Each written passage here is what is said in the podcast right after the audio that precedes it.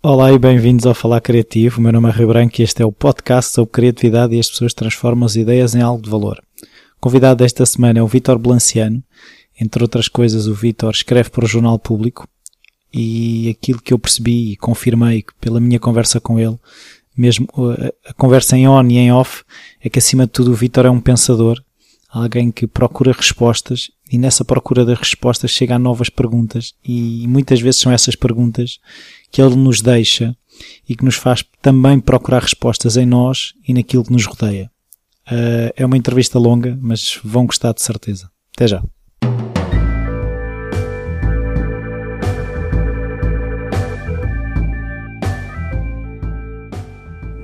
Olá, Vitor. Olá. Obrigado por esta oportunidade. Uh, a minha primeira pergunta é se a criatividade de alguma forma estava presente na tua infância se havia artistas na família, hábitos culturais, esse tipo de coisas? Não. Um, e sim. não porque não de uma forma evidente, uh, mas depois com, uh, com o passar dos anos e, e também a partir do momento em que fui refletindo sobre alguns destes assuntos fui percebendo que afinal estava enganado. Nomeadamente em relação ao meu pai. O meu pai era operário da CP. Uh, durante muitos anos foi operário da CP, trabalhou também como operário na, na barragem do Fratel ao pé de, de Castelo Branco de Nisa. Uh, portanto, a minha família era um, enfim, uma família remediada portuguesa, digamos assim, sem tradições de, de, consumo cultural. Enfim, apesar da parte dos meus tios que viviam, eu vivi uh, nos primeiros oito anos da minha vida em Nisa, precisamente por causa dessa dimensão do meu pai trabalhar na barragem do Fratel, e depois fomos para o Barreiro, cidade de Fabril, por excelência, em Portugal e, só, e depois eh, vim então viver para Lisboa. Portanto, eu não, não cresci propriamente no ambiente cultural, uh, longe disso.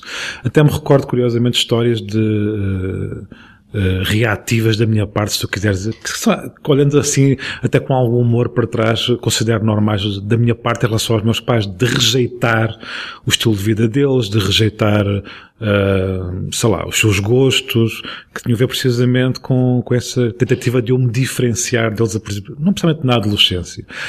Portanto, o meu pai era um operário, uh, uh, mas que aos fins de semana, curiosamente, Uh, eu na altura não, não, não entendia assim, não percebia assim, mas hoje olhando para trás percebo isso.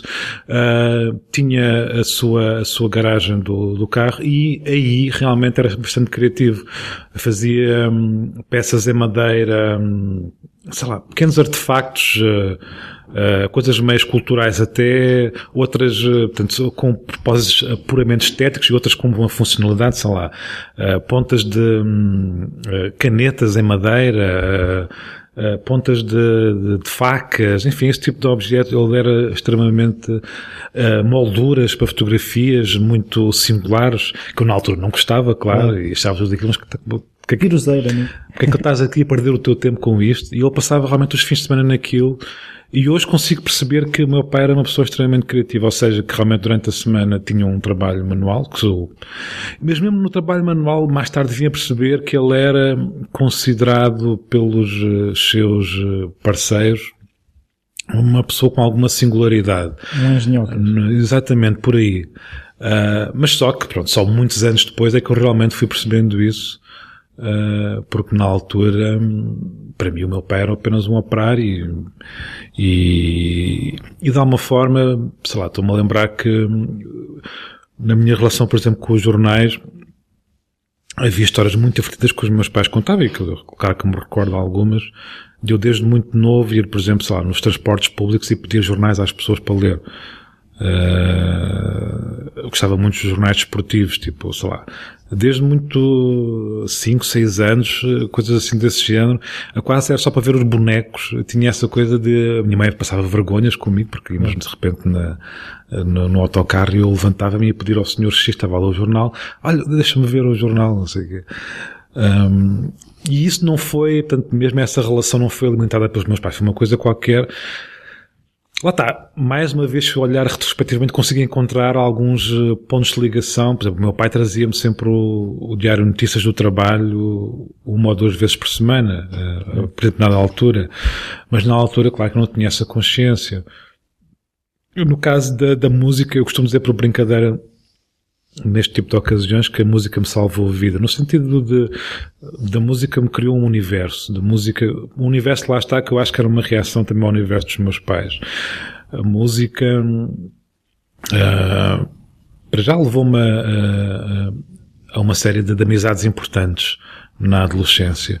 Depois foi a música também que, de alguma forma, uh, me levou a outros mundos, a outras, me levou aos livros também. Eu comecei, quer dizer, comecei a ler bastante novo também, tive uma relação muito forte também com os livros desde muito novo, mas a música eu acho que criou-me um leque de possibilidades que eu acho que lá está que a educação dos meus pais não me, não me atribuiu, apesar de não ter queixas dos meus pais, os meus pais nunca me reprimiram propriamente nada, mas dizer que incentivaram uh, os jornais, os livros ou a música, não, de maneira nenhuma. Então, e como é que tu, uh, nesse percurso, chegas a entrar em direito? Ou seja, tu, quando estiveste naquela coisa que se faz sempre, então, mas o que é que tu queres ser quando fores grande? Tu tinhas alguma noção ou vou para direito porque é? Eu acho que, enfim, como grande parte das pessoas da minha geração, se calhar ainda hoje, não é? Eu, o direito ou a engenharia eram assim um, os cursos que, que as famílias uh, pensavam que auguravam um futuro sorridente para os seus filhos, não é? Eu acho que foi um bocadinho. Ou médico, não era? É médico. Ou médico, exatamente. Portanto, acho que ainda hoje, na verdade, talvez mais diluído, mas ainda, ainda persiste um bocadinho essa ideia. Acho que advém daí, claro que rapidamente Uh, rapidamente percebi que era um tremendo equívoco, não é? E que já crescido eu fiz uma opção de vida em determinada fase que não sei se foi o melhor, que optei também um bocado um bocado incentivado pelo meu pai aí uh, a fazer a tropa. Um, portanto, eu, quando acabei o 12 ano, fui fazer a tropa em vez de ir logo para a faculdade. E esse período da tropa, curiosamente, eh, foi, foi, foi muito estranho para mim. Foi assim um momento de reflexão sobre a minha vida. Foi, por um lado, foi uma, uma experiência desagradável. Não, não gostei de muito, enfim, todos aqueles. Não retiro com botas? por um lado, não gostei de todos aqueles mecanismos lá da tropa e, pronto, e todo aquele discurso, aquelas narrativas eh, guerreiras, vá. Mas ao mesmo tempo, a segunda parte, a segunda parte, que foi uma, basicamente eu não fazia nada na segunda parte, na parte, pronto, passada a recruta eu tive ali no quartel da Graça, pá, uns 5 ou 6 meses sem fazer absolutamente nada. E então foi um período em que, que eu pensei imenso sobre a minha vida. E foi aí que eu comecei seriamente a colocar em causa o que é que eu ia fazer para, para direito. E depois quando realmente isso aconteceu, uh, percebi que rapidamente que não era aquilo e que, e que tinha que, que, sair dali, que tinha que seguir outros interesses, basicamente. Mas depois acabei por mudar para, para Sociologia, onde me, me, posso dizer isto de uma forma, enfim, simples, me apaixonei pela cadeira que tinha de Antropologia.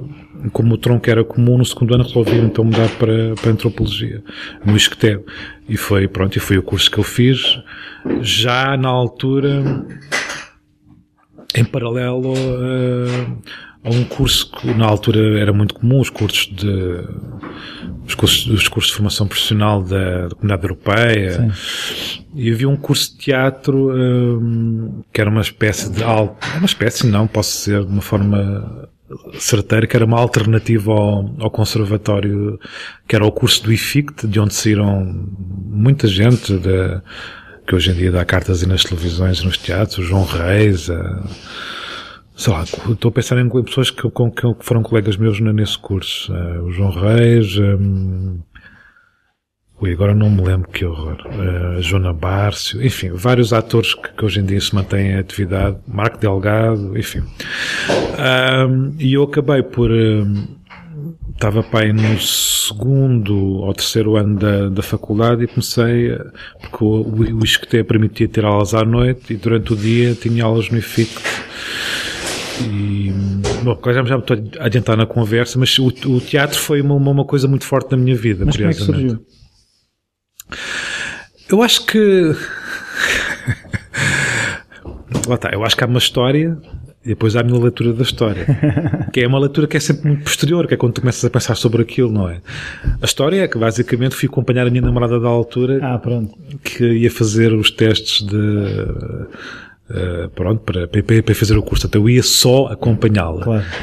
E às tantas, uh, estando lá, alguns o que é que tu não fazes? Faz lá os testes, não sei o quê. E, os te e logo nos testes percebi que aquilo foi uma coisa, nunca mais me esqueço que uh, o primeiro teste que me pediram para fazer, aquilo havia, pronto, aquela coisa, um bocado clichê de três pessoas assim ao fundo da sala.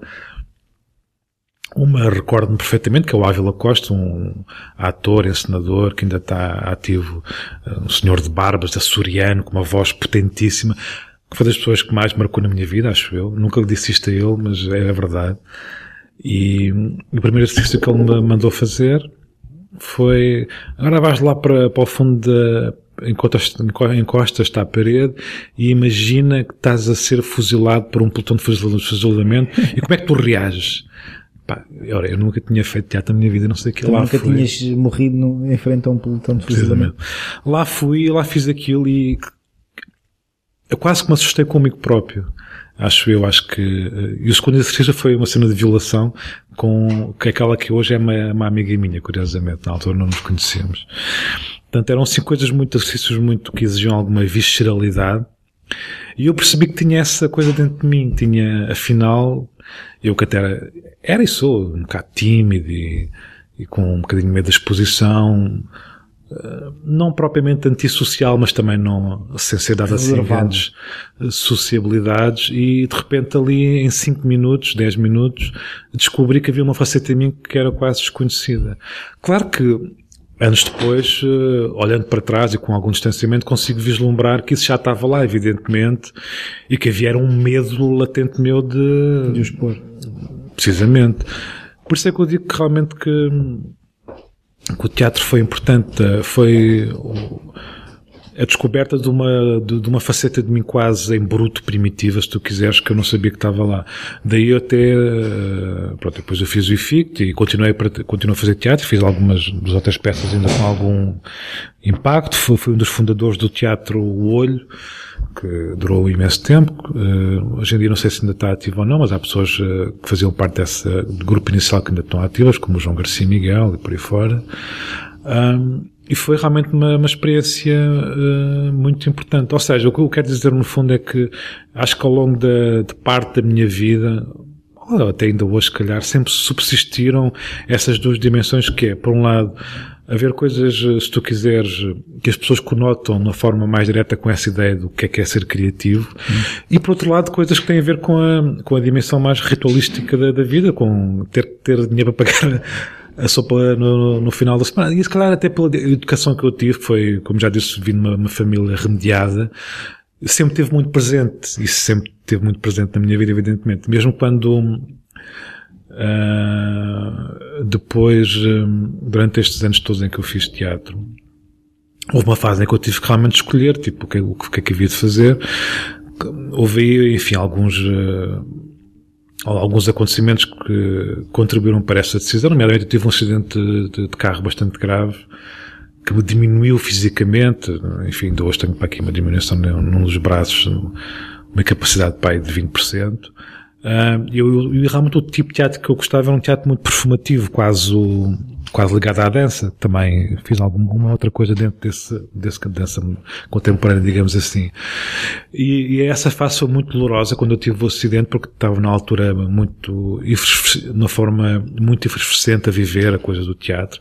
Muito mais até do que a coisa da, da, da antropologia. Eu costumo dizer que às vezes ia para as aulas a dormir.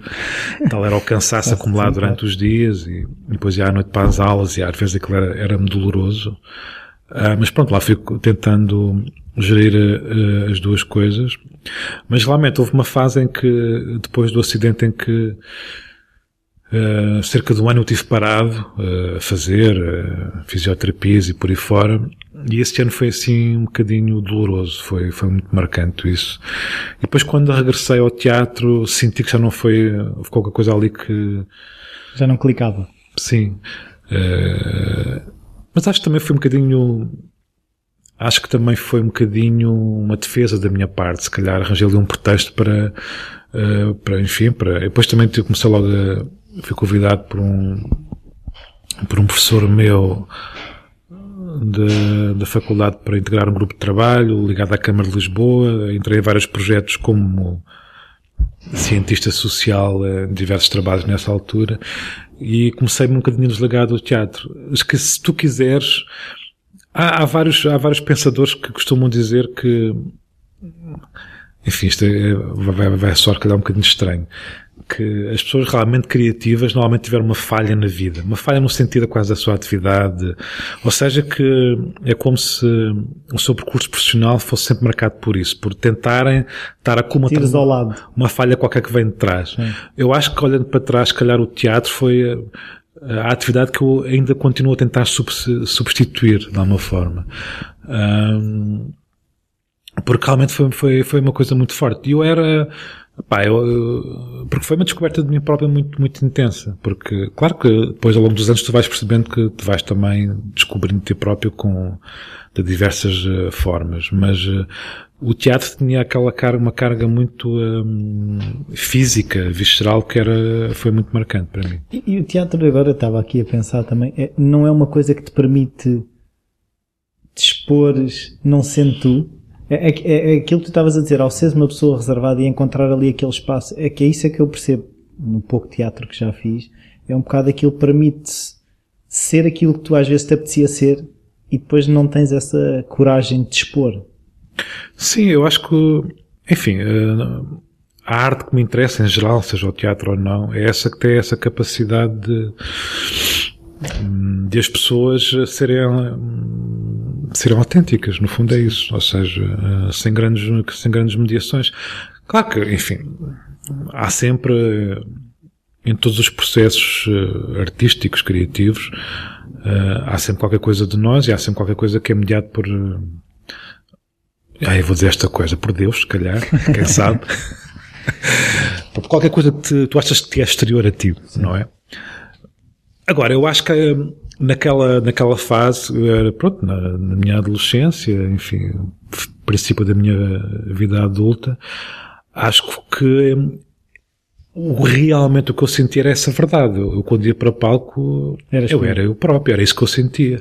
Claro que hoje em dia, refletindo sobre isso mais uma vez, consigo vislumbrar cambiantes acerca disso, não é?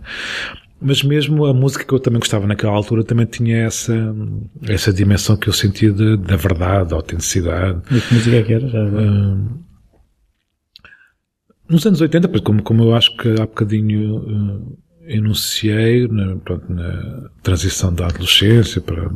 Não, na adolescência mesmo. Uh, eu vivi muito imbuído da, da história do pós-punk, não era? Era essa música que eu ouvia, os, sei lá, os Joy Division, os os Sand Bunches, enfim, todo esse, esse caldo do, do, do pós-punk, depois mais tarde o Sonic Cute, uh, os anos 80, os Schmitz um bocadinho também mais tarde, enfim, os New Order, enfim, toda essa... E isso foi muito forte, não só porque, por causa da música em si, e, e no fundo o pós-punk era precisamente o que eu queria chegar.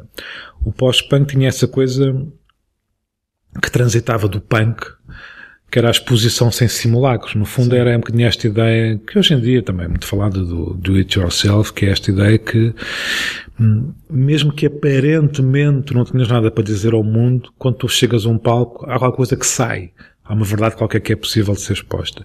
E eu no teatro senti muito isso, ou seja, percebi no teatro que, Uh, claro que depois há um segundo grau de, desta fase, que já lá vou, que é importante, mas numa primeira fase, eu acho que todas as pessoas, são capazes de chegar a um palco e ter uma coisa para dizer. Acho mesmo, não tenho dúvidas nenhumas. E eu, eu percebi isso no teatro.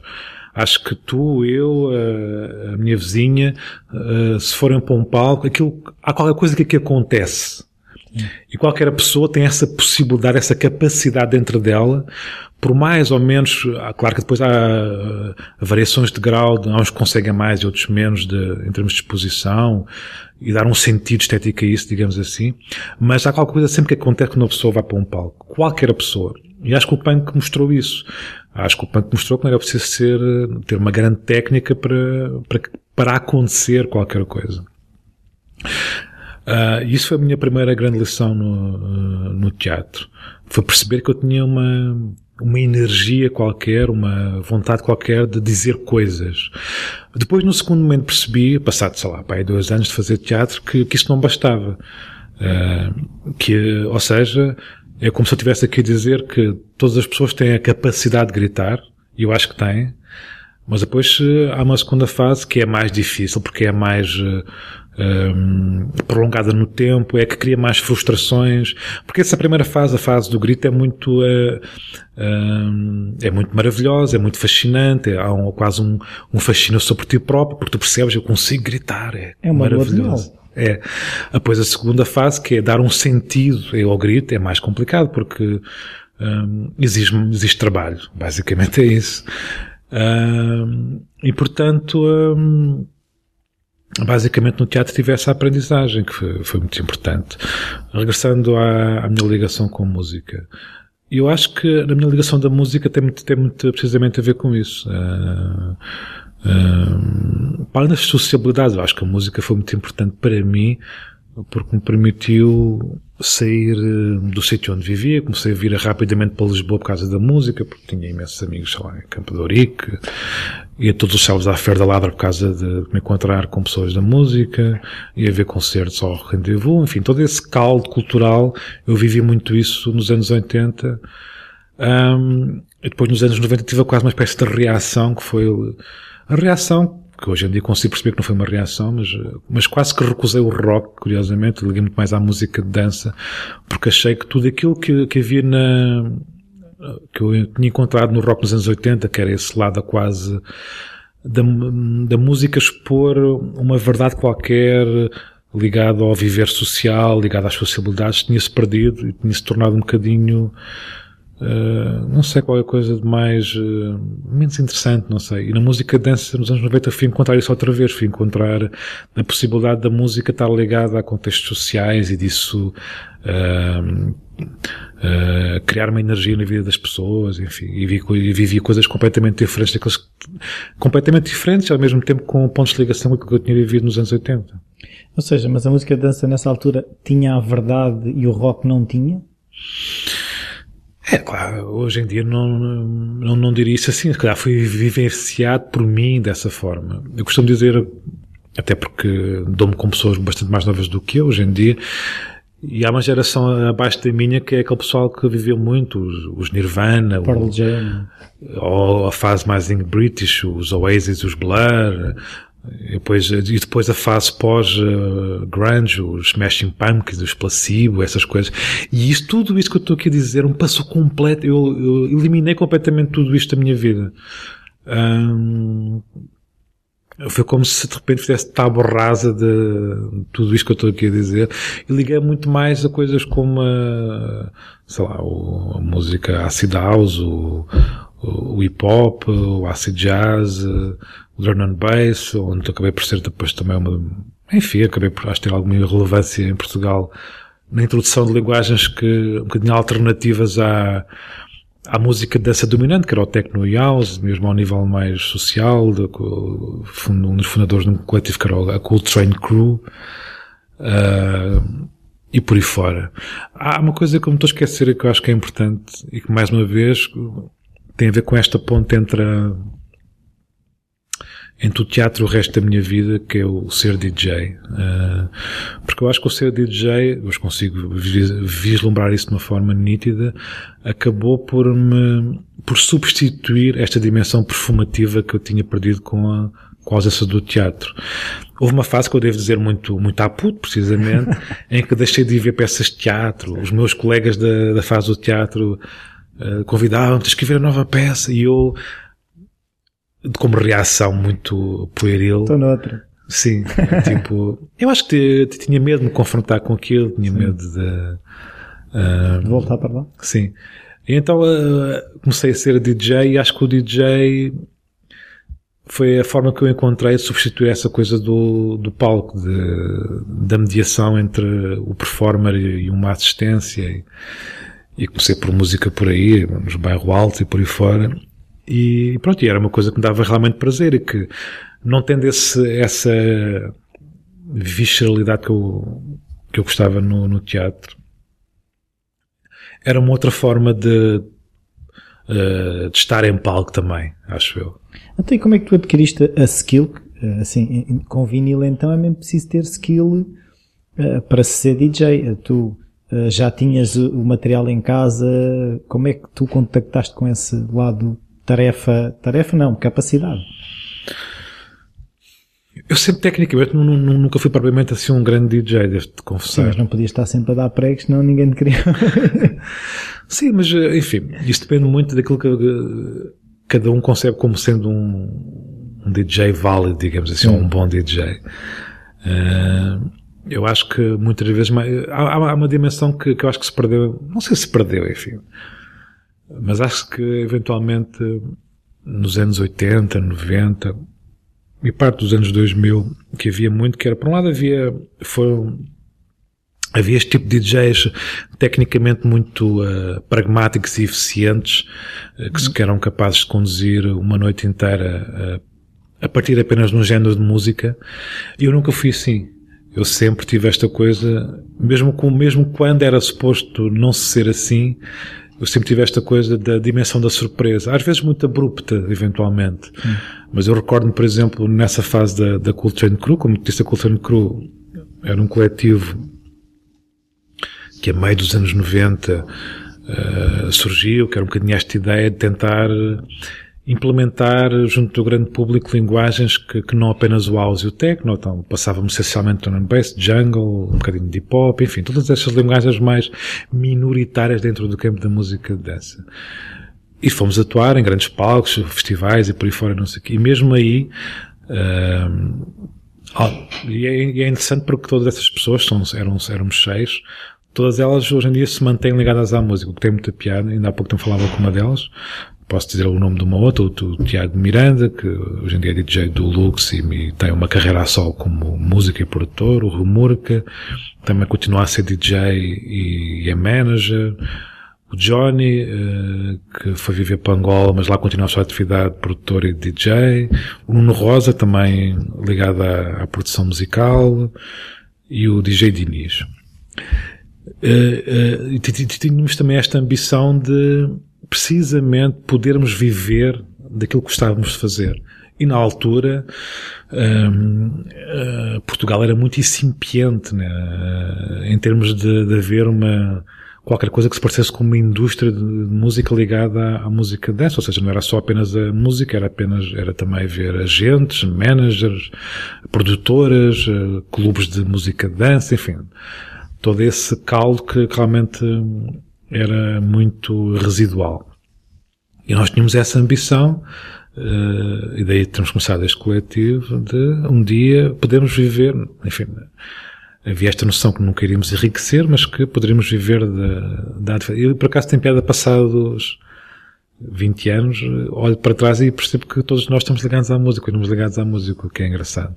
E o que acho na altura, nós dizíamos isto, mas Uh, e havia uma relação apaixonada com a música, evidentemente, como só é concebível que fosse, mas mas não era fácil, não era fácil na verdade. E não, havia esta ideia que era precisamente conseguirmos viver da, da, música e e pronto, e, e, se calhar até do ponto de vista comercial achámos que tínhamos que nos especializar. Aí, e então, e buscar um nicho. Uh, não, e buscar alguma coisa que não existia. Hum. E então apostámos muito nestas linguagens que na altura emergentes, do Drum and Bass, do Jungle, e mesmo aí eu era um bocado o personagem dissonante no grupo. Todos eles eram muito mais exímios tecnicamente do que eu, mas eu era, um bocadinho louco. Técnica, o louco que de repente, lembro por exemplo no Festival Sudoeste, eh, na noite em que tocaram os Portishead. Nós abrimos essa noite e às tantas eh, eu pôr uh, os Marretas, aquela música dos Marretas, a tocar lá numa, numa coisa non bass e pôr a Pantera Cor-de-Rosa. E as pessoas reagiam muito pelo efeito de reconhecimento. Uh, Claro que os outros meus parceiros quase que se assustavam, e este cara vai dar cabo disto tudo, mas não, havia um efeito contrário que era o efeito de reconhecimento. E então eu como DJ nessa vertente mais de animar multidões, eu sempre fui muito tipo doido que ou abria, abria a coisa porque era, porque eu era bom nisso, era realmente bem a chamar a atenção, captar a atenção das pessoas, mas depois nunca fui bom em prolongar isso se tu quiseres. Uh, estar uma noite inteira a pôr sempre o mesmo género de música, sei, nunca foi a minha coisa. Desde sempre, nunca, mesmo mais tarde quando se tornou um bocadinho quase moda com os Too Many DJs e outros, uh, e outros coletivos desse género, este lado mais eclético que surgiu nos anos 2000, eu já vinha atrás de uma tradição que, em que isso era eh, era contemplado, ou seja, mesmo o revival dos anos 80, eu sempre fiz isso, sempre misturei música de dança, mas depois punha lá também, sei lá, os Clash, e depois punha os marretas, coisas divertidas, surpreendentes, enfim, sempre tive este lado de misturar coisas que aparentemente não eram conciliáveis. Um, eu acho que, na verdade, sempre fui fazendo isso um bocado ao longo da minha vida, nas mais diversas coisas que fiz, acho que. Tem no meio disso tudo, tu estavas a falar há bocado naquele equilíbrio entre as, as vertentes de criativa e a lado mais operário da vida, onde é que a antropologia andava em paralelo com isso tudo? Em determinada fase, sim. Em determinada fase, sim. Tendo em conta que, mais uma vez, a minha relação com a antropologia, ou com as ciências sociais em geral, sempre foi um bocadinho de amor, amor-ódio. E houve uma fase em que eu pensei mesmo, tipo, porquê que raio eu tirei, andei estes anos todos a fazer este curso?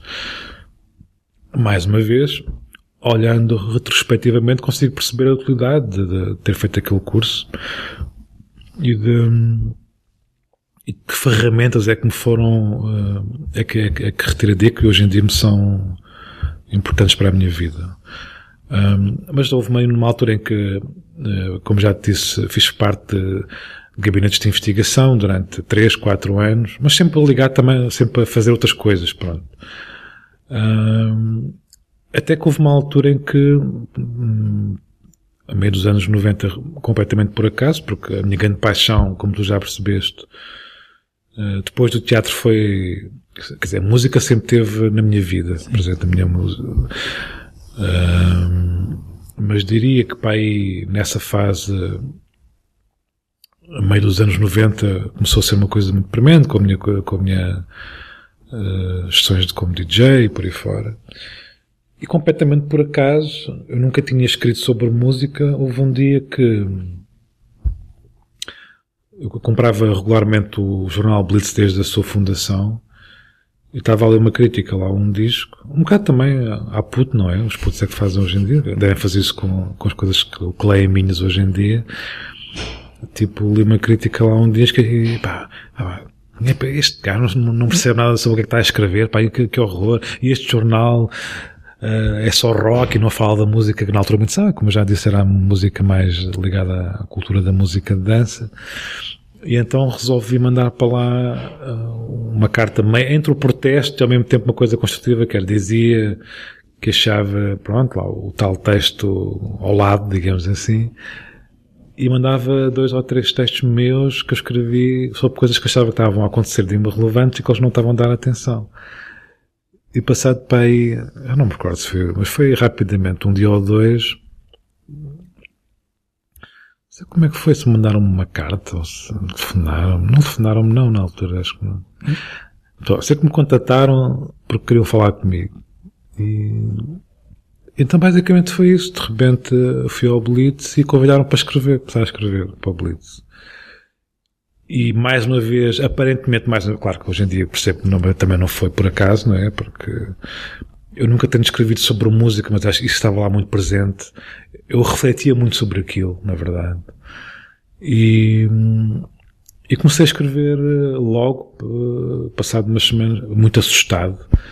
Eh, então a ideia inicial, o projeto que me apresentaram, a proposta que me apresentaram era ter uma página semanal uh, sobre coisas ligadas à música, dança, não sei o quê.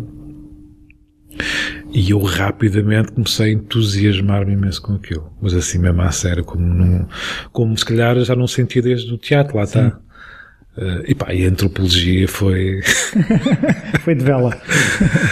Ainda tive ali uma fase a tentar conciliar isto tudo e pronto, e não sei o quê, mas uh, depois da minha relação com o Blitz foi-se. Uh, foi, e na verdade, pronto, até porque lá está, isso é importante eu dizer, a antropologia também, hum, eu nunca tive nenhum contrato a, pronto, um contrato à séria, era pago a recibos verdes, lá os projetos onde eu estava envolvido. Tive uns projetos interessantes, nomeadamente isto coincidiu com, com, não sei quem estava na Câmara na altura. que era o presidente da Câmara na altura. Jorge Sampaio? Não. Não, acho que foi antes do Jorge Sampaio, está a ser o João Soares. Talvez. Pronto, coincidiu com a, com a grande discussão pública da, da tentativa de reenquadramento ou até de dissolução dos bairros de lata de Lisboa. E eu tive participado ativamente nisso, nomeadamente num dos bairros, ali de, agora não me recordo o nome, ali ao pé dos Olivais, ainda existe um bocadinho ali nos resíduos, que era, como é que se chama aquilo? E foi muito importante o contato com a população. Durante pai, um ano andei a, e falava com as pessoas, prepará-las para o que ia acontecer, como é que elas, eh, pronto, era um bocado desse papel com outros colegas meus, de áreas diferenciadas. Andávamos a fazer um bocado esse papel que era, e era muito interessante porque as pessoas diziam, há 20 anos elas não acreditavam que aquilo ia acontecer. há 20 anos que nos dizem isso. Quer dizer, havia diferentes eh, leituras claro. da realidade, mas eh, foi importante para mim, pronto, e gostei, claro. Mas de repente, pronto, surgiu isso na minha vida, que foi escrever sobre música, e foi uma coisa muito, que eu gostei logo desde o princípio de uma forma muito intensa. E foi uma coisa que lá está, que eu acho que, mais uma vez, voltando ao teatro, que eu acho que o teatro tem, que é, é o feedback instantâneo. E acho que a escrita também me deu isso. Havia um, essa coisa do jornalismo, por vezes tem isso, que é esse feedback instantâneo e de, e, nomeadamente no, no meu caso senti que havia, eu realmente senti que ia preencher ali uma lacuna qualquer. E, e pronto, e, e, tive logo assim um feedback muito positivo e isso foi muito incentivador e, e pronto, e depois comecei a escrever eh, regularmente e foi assim que comecei a escrever. E antes de aceitar não houve aquela vozinha que para mim me acontece muitas vezes tipo, mas quem és tu para agora começar a escrever sobre isto ou sobre aquilo? Ou o entusiasmo atropelou completamente essa vozinha? Ah, claro, eu estava cheio de mente, acho que sim, acho que sim. Uh... Pois, quando na... deste por ti já tinha escrito e já estava a sair e... Sim, na verdade até tem piada fazer essa pergunta porque hoje em dia às vezes sou entrevistado para trabalhos de doutoramento e por aí fora, ou não, ou coisas mais informais, como esta, em que me perguntam hum, sobre se os jornalistas devem ter ou não uma formação uh, em jornalismo, precisamente, Sim. para serem jornalistas, ou se não, ou se vale tudo e não sei o quê.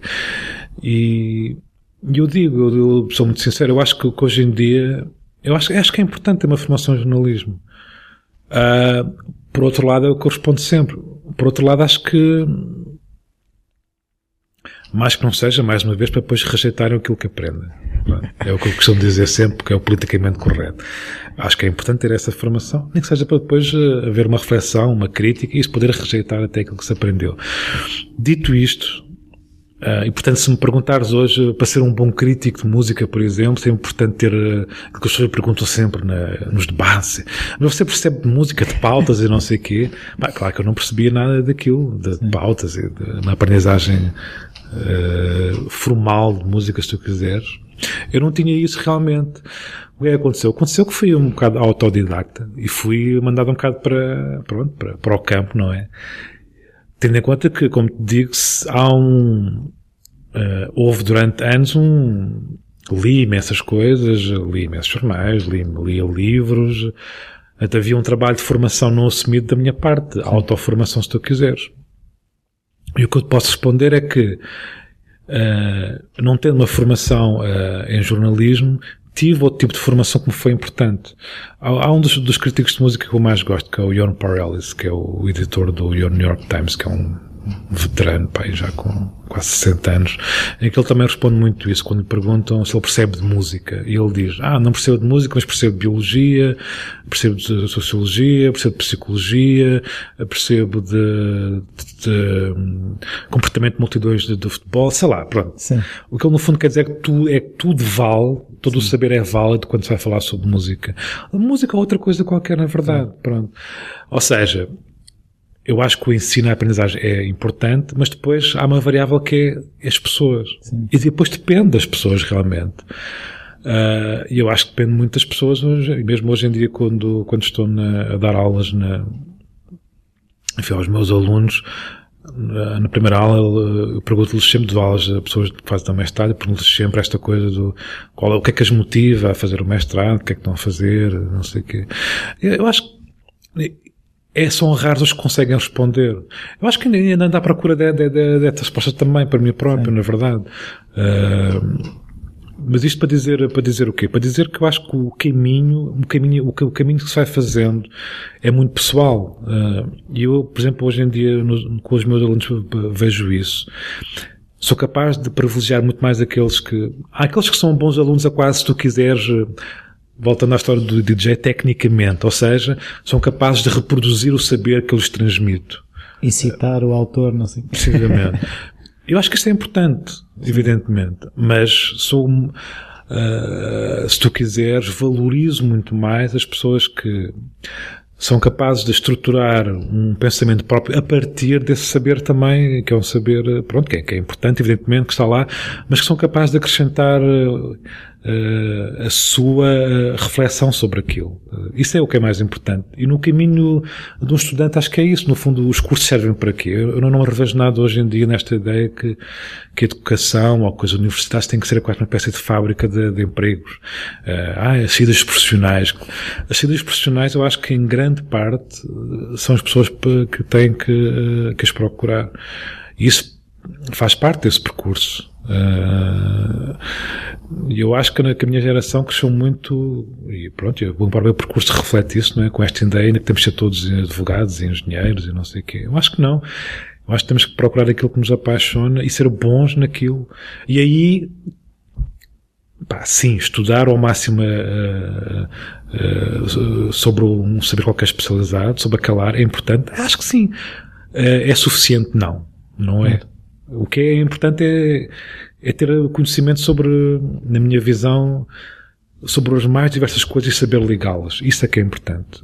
Connect the dots. Pronto, hoje em dia fala-se muito, ah, vivemos na, na, na, na sociedade da informação. Claro, mas informação por informação não, não nos serve nada. Eu, às vezes, quando vou ao Facebook, e tu também, todos os dias vamos para a informação que nunca mais acaba, mas aquilo, o que não há é saber sobre aquilo, não há conhecimento Sim. sobre aquilo. Isso é que é importante.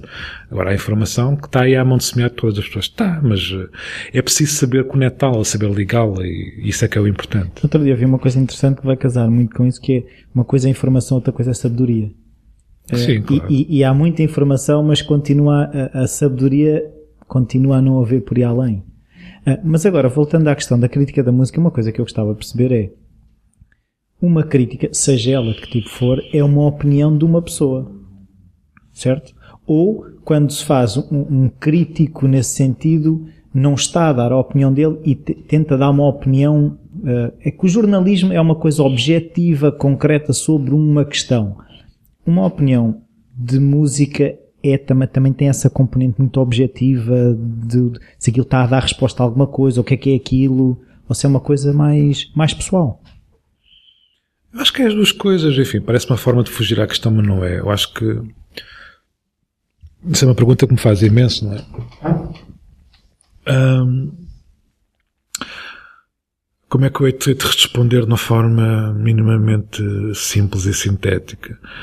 Acho que é as duas coisas a partir de. Ou seja, eu acho que tem que haver algum distanciamento. Eu acho na verdade, aquilo que um crítico faz não é muito diferente de, de qualquer outra atividade. Ou seja, é, ele tem que saber o máximo sobre o, o objeto que vai uh, criticar, neste caso.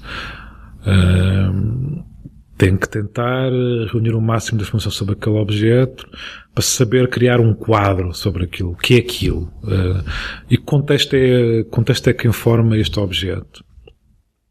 E só é a partir daí que ele realmente uh, pode ter o seu cunho pessoal, e aí sim opinar, se tu quiseres, e achar uh, se aquilo faz ou não sentido, uh, se corresponde a uma tradição que vem de trás, ou se, ou se corresponde a uma ruptura, e se é uma ruptura, porque é que é uma ruptura, enfim. Uh, mas eu, acima de tudo, eu, eu, nunca me revi, e olha, e acho que tem muito a ver com a aprendizagem da antropologia das ciências sociais, que é, eu acho que sempre me diferencia um bocadinho, até na tradição da crítica portuguesa, seja ela de música ou não, que acho que na verdade não é diferente na, na crítica de cinema ou das artes e por aí fora, por, hum, eu acho que sim, acho que opina e pronto, e depois mais não seja no fim, hoje em dia tornou-se quase comum a coisa de ter uma nota, não é? Que é uma espécie de confirmação da opinião, que a mim não faz grande sentido, mas também não, quer dizer, lido, lido com isso não bem, não, sei lá, é, é mais um elemento de mercado com o qual não, quer dizer, não me aquece nem me arrefece, é a vida, como eu costumo dizer.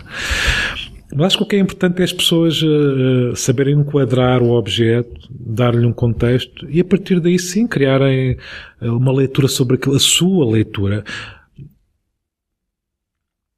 Eu costumo dizer na, na, na brincadeira que hoje em dia que eu, eu, acho que o tempo e pronto, e a questão da, da internet é fundamental. Ou seja, o acesso à informação tornou-se tornou-se uh, horizontal, ou seja, no caso não são música, só os privilegiados que têm acesso à informação. Ah, precisamente. E hoje em dia o que me interessa cada vez mais é fazer isso. É, não é tanto a minha opinião, Quer dizer, se as pessoas me pedirem, eu dou e pronto. E isso acaba por estar lá, mas na minha visão, naturalmente, não é uma coisa que é impositiva. Aqueles críticos que dizem, por exemplo, no, no, no caso da música, dizer o clichê do é o, é o, disco do ano, não sei, este é o disco do ano. Pá, eu normalmente mudo logo de página, devo confessar. todas as semanas há um disco do ano, não sei. E hoje em dia é um caso um absurdo Se calhar é um exercício, que é ir todas as semanas ver e chegar ao fim quantos discos do ano é que foram. Portanto, aquilo que eu tento fazer é dar o máximo de informação relevante, na minha opinião, às pessoas, uh, sem deixar de, de, opinar sobre as coisas, deixar as coisas um bocadinho abertas para as pessoas uh, sentirem-se incluídas e não excluídas. É isso o mais importante, na verdade, hoje em dia. Acho que é as pessoas sentirem que uh, que eu não os estou a chamar burros, não os estou a chamar inteligentes pelo facto de, de aderir ou não àquele objeto. Até porque estas coisas dos objetos culturais, como, enfim, como tu sabes, têm essa, têm essa marca de identidade que, que às vezes me irrita profundamente, mas que é uma coisa também inevitável, que é, as pessoas consomem X, Y, Z porque aquilo faz parte, porque elas acham é que vai contribuir para a sua identidade individual e grupal, digamos assim, eh, enquanto membros de um, de um coletivo. Sim, mas, mas eh, agora a questão de. Não sentes que muitas vezes ter uma opinião uh, pode ser um problema? Uh, e, e, outra coisa que eu também queria que tu explicasse um bocadinho é porque é que achas que a maior parte das pessoas não sabe ler aquilo como uma opinião? Uma opinião não é uma verdade. Ou seja, eu não tenho que de repente criar uh, reações viscerais a uma opinião que eu leio no jornal. E muitas vezes quando às vezes vê aquela zona dos comentários a este ou aquele artigo de opinião, aquilo, as pessoas transcendem-se para uma coisa que às tantas já nem sabem porque é que se irritaram. Hum. Acho que tem a ver com duas coisas, também é uma pergunta que me fazem imenso. E acho que é mais uma das coisas que, que tem a ver com a minha atividade, porque, pronto, como tu sabes, eu não, não escrevo só sobre música, mas as coisas que normalmente eu gosto de escrever são coisas que, com que as pessoas têm uma relação apaixonada, mas não admitem que têm,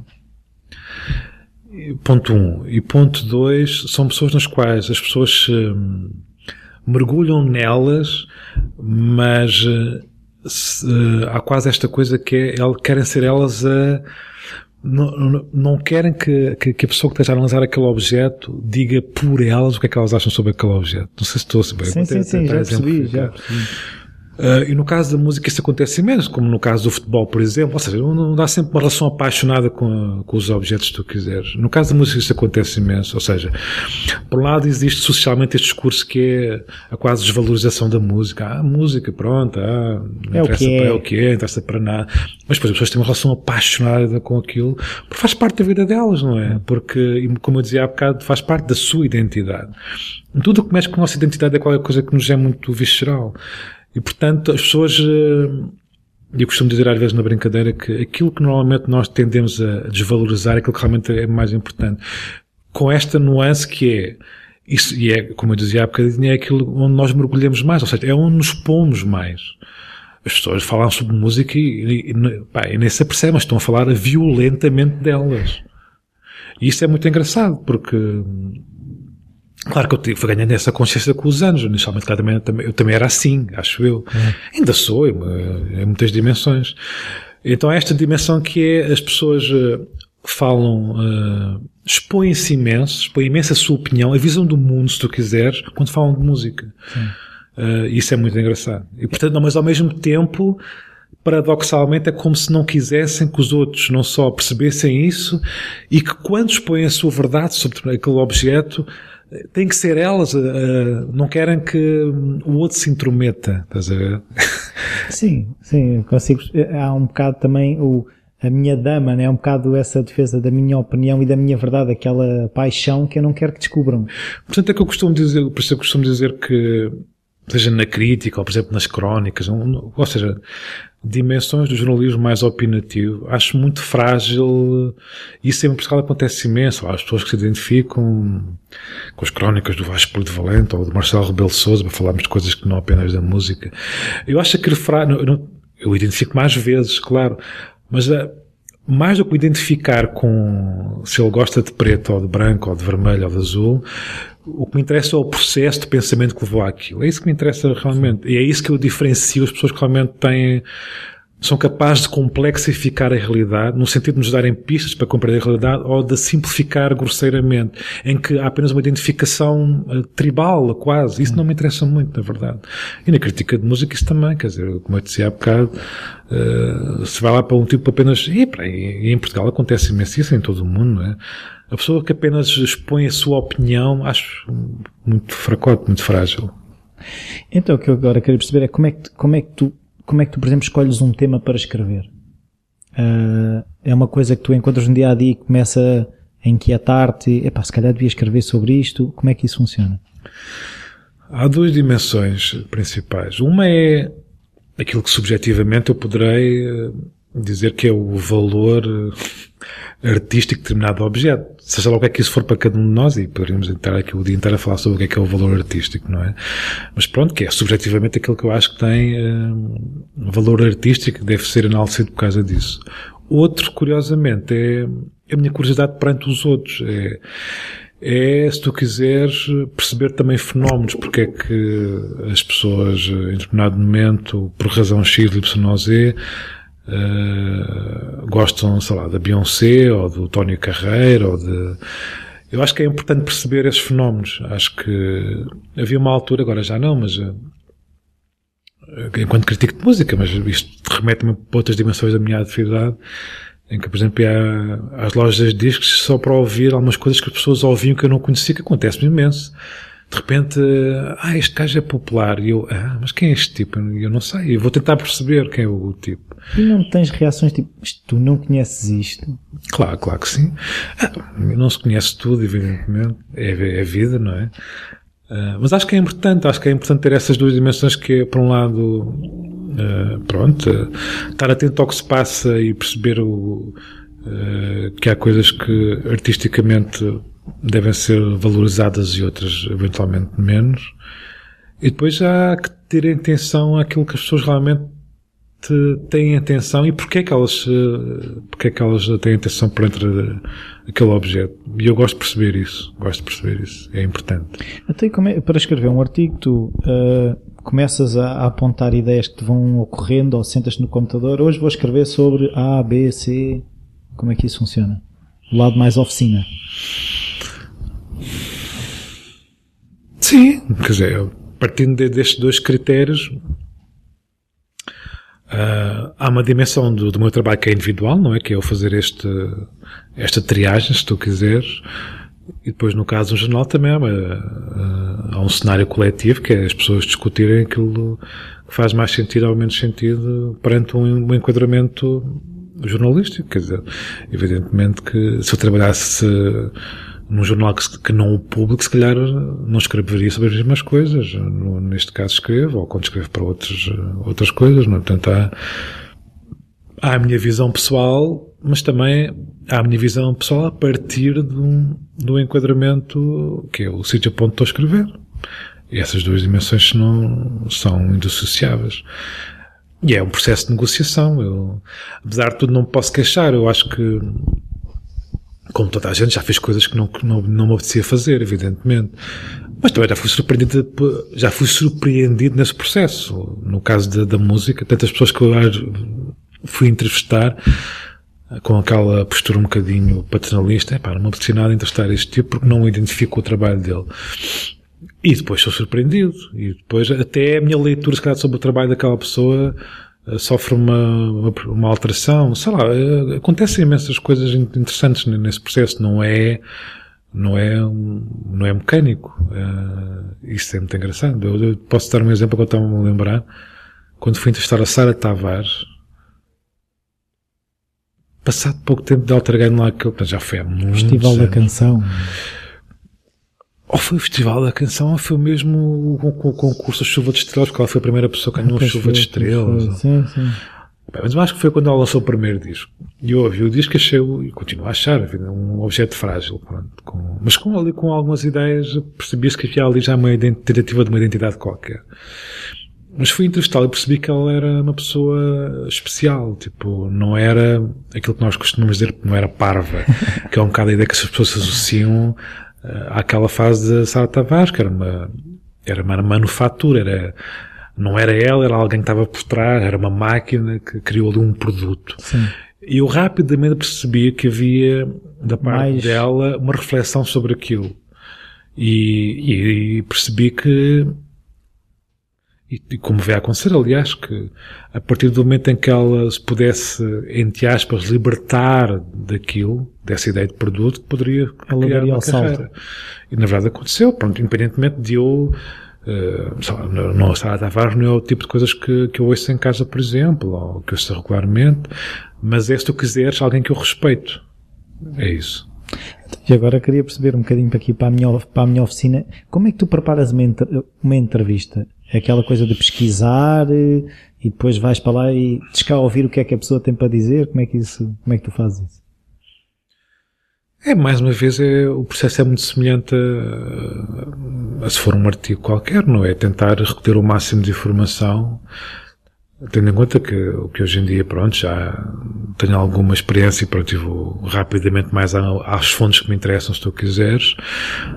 No caso de entrevistas, eh, acontece-me também por vezes eh, falar com pessoas que, no caso de, se forem entrevistas com pessoas, eh, enfim, portuguesas, por exemplo, possam ter alguma relação com essa pessoa, enfim. Mas basicamente é, é, um, é um trabalho que passa por aí, por recolher o máximo de informação e criar um ângulo qualquer a partir da- daí, claro, um ângulo de conversa, porque não se pode falar sobre tudo com as pessoas e, e depois rapidamente se percebe o que é que se pode ou não falar. E também depende de, de, várias circunstâncias. Há, há conversas que se partem no caso da música, muito, há muito aquela coisa do, pronto, o artista X lançou um disco agora, vamos falar sobre o disco. Por norma, há truques, não é? Sei lá, não, não- sei se lhe chamaria truques, mas há técnicas. Inicialmente, falar sobre outras coisas, para, para a conversa criar ali um, um preâmbulo qualquer, enfim, por aí fora. E há pessoas em quem apetece falar mais sobre a vida do que sobre a música, está tudo ligado. Ou, e há pessoas que têm essa capacidade, também se percebe isso rapidamente. E há pessoas que se defendem, pronto, isso no, no caso. eh, Há uma coisa que se percebe muito bem que é as pessoas têm experiência de fazer entrevistas. Com que isto, há, há pessoas que não têm experiência de fazer entrevistas e são fantásticas entrevi eh, entrevista, eh, pessoas para serem entrevistadas porque não têm as defesas. Há outras que têm as técnicas todas de defesa, que é, é aquele exemplo chavão que é perguntas à pessoa então gosta mais de branco ou cinzento? E ela diz, "Hum, sim, sim, o branco é uma excelente cor e o cinzento também, mas o que eu gosto mais é... E depois lá diz, levam aquilo, para onde querem. lá diz aquilo que quer, não é? Pronto. Mas depois, depois ainda pode existir. Mas não respondeu à minha pergunta. Eu era o branco. eu- Depois, pois, pois, mas pronto. E há sempre formas de. Na, na verdade, a última palavra é sempre do entrevistado, entre aspas. E, e não deverá ser? Sim, claro. claro, claro que sim. Eu, eu também. Ah, isso é, isso é importante. Eu acho que também aprendi isso um bocado na antropologia. Respeitar o outro ao máximo. Tipo, eu mesmo em entrevistas em que senti que a pessoa meteu o pé na argola, digamos assim, tento que isso depois não transpareça o máximo possível. Que acho que é importante as pessoas, eh, e já me aconteceu, eh, sentir muito isso, até em coisas que não têm nada a ver com música. Uh, entrevistas que eu fiz fora de- do, do âmbito da música, sentir que aquela pessoa pá, meteu ali uma argolada e, e tentar que isso não transpareça muito. Acho importante. Sim, e, e não sei o que é que te acontece a ti, mas a mim irrita-me um bocado quando ah, tu estás a ouvir uma entrevista e. E nunca me sobrepor à pessoa, evidentemente. Pois é, isso ouve-se mais o, o entrevistador do que o entrevistado. é Sim, sim, sim. Sim, eu acho que, por acaso, mais uma vez, eu acho que saber ouvir é fundamental nestas coisas. Não é? por, por acaso, acho que eh, falamos muito, falamos muito do, do, do não saber falar, não é? E eu acho que o saber ouvir é tão ou mais importante. Sim, mas, mas, depois uh, o que é evidenciado é aquele que fala, não é? Pois, talvez. Não Eu... sei. Às vezes sim, outras vezes não. Mas sim, percebo o que estás a dizer, sim. Socialmente sim, é isso que, que é valorizado. Sim. Uh, eu, eu tenho muita curiosidade de falar contigo. Tu escreveste aqui há tempos um artigo que é A Mentira da Criatividade. E tendo um podcast sobre criatividade, eu queria um bocadinho falar. E, e tu começas logo por dizer que o sentido da palavra se banalizou. Uh, eu consigo perceber, mas em, em, está bastante explícito no artigo, mas já agora queria falar um bocadinho contigo. Banalizou-se porquê? Bom, claro, para contextualizar é importante eu dizer-te como é que, que eu fui introduzido um bocado esses conceitos, que foi pá, há uns 10 anos, talvez, quando comecei a ler uma série de pensadores ingleses, da escola inglesa, das indústrias criativas, também o Richard Flora, do americano, aliás, ainda há pouco tempo, quando escrevi estas, pesquisei, e o primeiro texto que eu, que, eu, que eu escrevi sobre o Flórida foi precisamente há 10 anos, uma crónica que eu escrevi na altura, e fiquei muito fascinado com aquelas teorias. Acima de tudo porque, uh, tinha uma capacidade integradora de uma visão da, da cultura como eu acho que sempre faltou em Portugal. A cultura em Portugal sempre foi uma coisa encarada muito, de uma forma muito ideológica. Eu acho que as indústrias criativas uh, tinham essa capacidade de criar um novo discurso sobre isso em que, em que não havia aquelas velhas distinções entre o que é que é cultura entretenimento, entre o que é que é economia e cultura, como se fossem mundos à parte. E eu acho que fui muito uh, seduzido por isso, uh, porque eu, eu revia-me muito, muito nisso. E, e também por, por essa ideia de, que hoje em dia também é extremamente em voga de que que as cidades podem ter uma identidade cultural e que, não, é que essa identidade cultural não passa apenas por uh, ir, ir ver a ópera ou ir uh, à Torre Eiffel a Paris ou ir aos museus ao Louvre, que passa muito pelo ambiente cultural das cidades precisamente. Portanto, havia aí um caldo uh, que remetia para todas essas histórias da criatividade que me, eram, que me era extremamente sedutora, depois cheguei a participar em, é, ao longo destes 10 anos em debates sobre indústrias criativas e a relação com as cidades e a, e a ideia de marca e pronto, e por aí fora. E comecei a sentir logo desde então, logo passado uns anos, que, que havia um, até um aproveitamento político dessa narrativa. Ou seja, que havia pessoas que realmente tinham uma relação com aquilo que eu acho que era a relação séria, querem perceber, querem perceber as potencialidades e perceber também até economicamente as potencialidades, evidentemente, e perceber que se calhar que, que os universos da economia e da cultura não, não tinham que estar completamente dissociados. Eu acho que como viveram durante, e continuam a viver de costas voltadas, acho que há um grande medo das pessoas da cultura em relação à economia, e acho que há um preconceito das pessoas da economia em relação à cultura. E que só havia a ganharem que as pessoas criassem Sim. ali um ponto de equilíbrio uh, entre essas duas dimensões. E portanto, ao longo destes anos, uh, fui percebendo que havia leituras também de aproveitamento até político e de, sei lá, formas de, de, eh, de concorrer a fundos comunitários, por exemplo, e por aí fora, não sei o quê.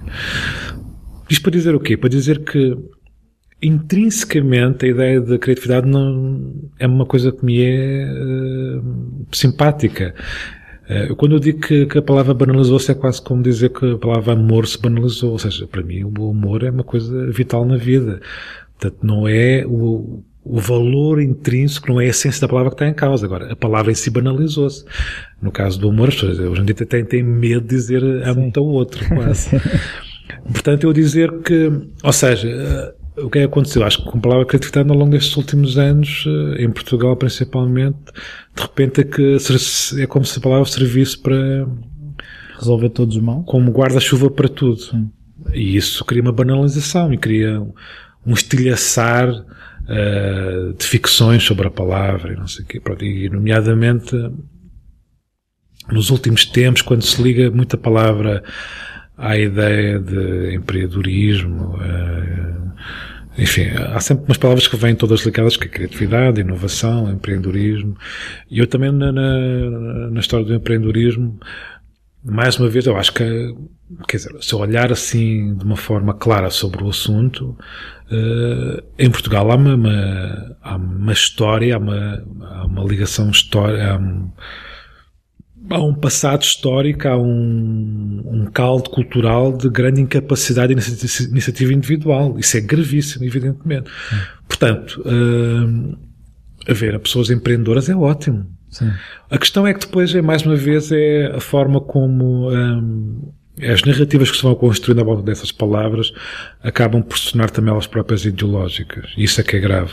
Ou seja, é, é, é, há que destrinçar os diferentes campos. E depois acho que há pessoas que as utilizam e não, e não, não percebem isso. Nomeadamente, quando se começou a falar de empreendedorismo, Uh, para mim foi desde o primeiro momento visível que aquilo era quase ligado a uma espécie de. Uh, ou seja, em Portugal vamos do 8 ao 80. É, por um lado, é esta questão que eu acho que é grave, que é um caldo cultural que. Uh, e até uma educação que não propicia a capacidade de iniciativa individual, que é fundamental na vida, basicamente. E, portanto, ser empreendedor é bom, mas ao mesmo tempo, depois vamos para o extremo oposto, que é que achar que. Pá, sei lá, que o Estado já se pode demitir das suas responsabilidades porque todos temos é que ter o seu percurso e todos podemos ter sucesso e todos podemos ser empreendedores e essa é, é a grande questão. E portanto estamos numa não crise. faz é não quer. estamos em crise não é porque o Estado não fez não é porque o, tu, não, tu é acusação quase pessoal tu não és empreendedor porque blá blá blá. Quer dizer estás a ver? Sim, é este 880 que me irrita profundamente. Eu acho que na questão da criatividade estamos, estamos nesse polo neste momento é, é e depois, pronto, esta coisa, como eu dizia nessa crónica, e pronto, e tu, tu, tu, trabalhaste em contextos coletivos, certamente, e como eu trabalho, e como toda a gente, uma parte das pessoas trabalham, e percebe rapidamente que uh, a criatividade sendo uma coisa uh, que nós enaltecemos hoje em dia quase de uma forma idealizada e um bocado romantizada, mas depois no, no terreno percebe-se que, que há uma tremenda resistência. Sim. Uh, e, e era aquilo que tu dizes no artigo, que as empresas querem, mas não desejam realmente as pessoas criativas, porque são pessoas que questionam, que inquietam até as outras pessoas na equipa e, e depois há essa dificuldade de eles dão jeito, mas como é que nós os encaixamos? Não, como não temos maneira de os encaixar, é, é bonito, mas não é para mim. Pois é isso. É, eu acho que é como se as empresas querem ou não querem, não é? Era jeito querem... se fosse um botão que eles ligam e desligam, porque tê-los no seio, as pessoas realmente criativas, como tu dizes, são difíceis. Sim, sim. Até porque há uma, uma série de questões que, pronto, que têm a ver com, com, com, com, com o nosso tempo, não é? Em que, uh, por um lado, as pessoas querem pessoas criativas que, mas é um tipo de criatividade quase com resultados uh, no momento, portanto, não, uh, não há uma grande estruturação de pensamento sobre as coisas, não, não se leva tempo a, a, experimentar, que é fundamental quando se fala realmente de contextos criativos. Há, há, uma questão muito engraçada, um dos meus melhores amigos é cientista, um dos cientistas e mais cotados do, do mercado hoje em dia, como costumamos dizer na brincadeira. Existe uma cotação tipo jogadores de futebol.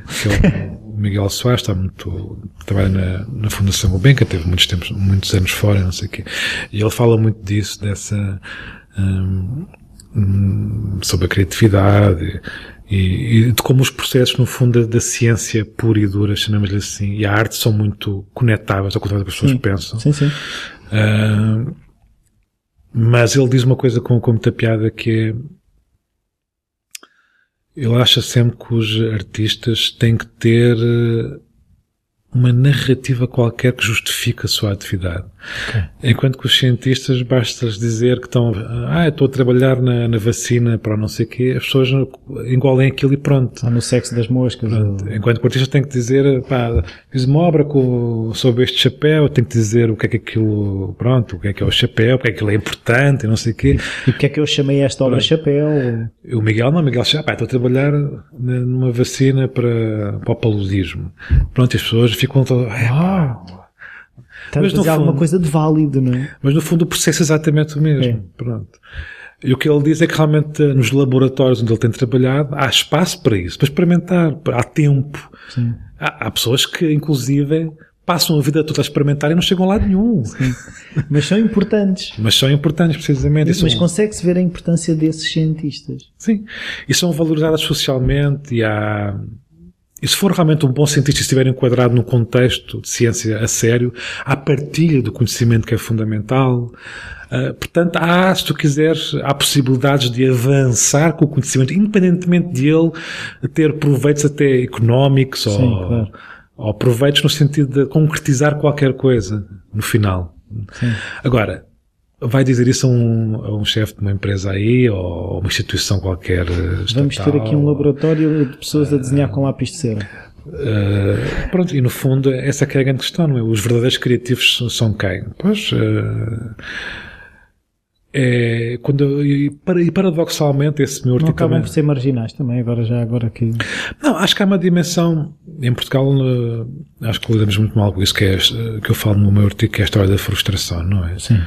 E que é, na verdade, todos estes mecanismos que estão aqui, que estamos aqui a falar, destas pessoas que tu, calhar, entrevistaste, muitas delas, no meu caso também, devo dizer, há um lado muito solitário em tudo isto, que é, hum, pá, se tu sentes que estás a trilhar o teu caminho, pronto, isso é, ótimo. Quando há essa consciência, bom, tipo, estou a trilhar o meu caminho, pá, mas eh, há um preço a pagar, eh, há um preço social que é eh, a possibilidade de seres incompreendido. E isso acontece imenso. é? Eh, por um lado, sim, no meu caso, eh, sim, quando as pessoas me veem na televisão, ah, que piada, ah, pá, e quando, pronto, e quando digo que vou, fui entrevistar o, sei lá, o Bono a Nova York, é pá, Entrevistaste o bom. Sim, pronto, é todo esse lado que é um lado um bocado, o lado visível, o lado moresto da coisa, não é? Mas na verdade depois há, há o, o que interessa aqui é o percurso, não é? Não é um ponto de X aqui ou Y, é o percurso por inteiro. E isso é, acaba por ser muito solitário e tendo em conta que, pronto, e, e muitas vezes frustrante, há pessoas que não, que desistem, que não conseguem, que, que são mal pagas, eu sou extremamente mal pago por aquilo que faço, pronto, e eu sabia que isso ia acontecer e, e e por aí fora. Portanto, também foi uma, uma escolha, pá, pronto, não fazer outras coisas que eram mais bem pagas, mas faço aquilo mais ou menos que gosto. Nem sempre, mas faço, vou fazendo. Agora, nesse caso, então, de pessoas que, que ainda estão mais isoladas, eu acho que é, é tramado, é tramado. E, em primeiro lugar, a, quando se está a começar é muito frustrante, porque pode-se bater a 20 portas e todas elas dizem que não. E, normalmente nós desistimos, não é? E é natural. Eu acho que natural, acho humano. Eh, há um grande amigo meu que vive no, no, no New Orleans, o é um fotógrafo. E ele estava lá quando foi o Catarina, depois regressou a Portugal e foi aí que mais ou menos nós nos conhecemos.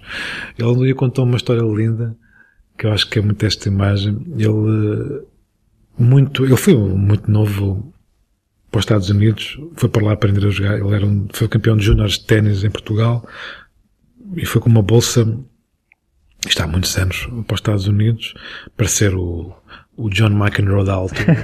Mas teve uma lesão passado um ano gravíssima e que praticamente deixou de jogar ténis. Mas ficou pelos Estados Unidos, isto aos 17 anos, ou salvo erro, hoje em dia deve ter para uns 50 e tal.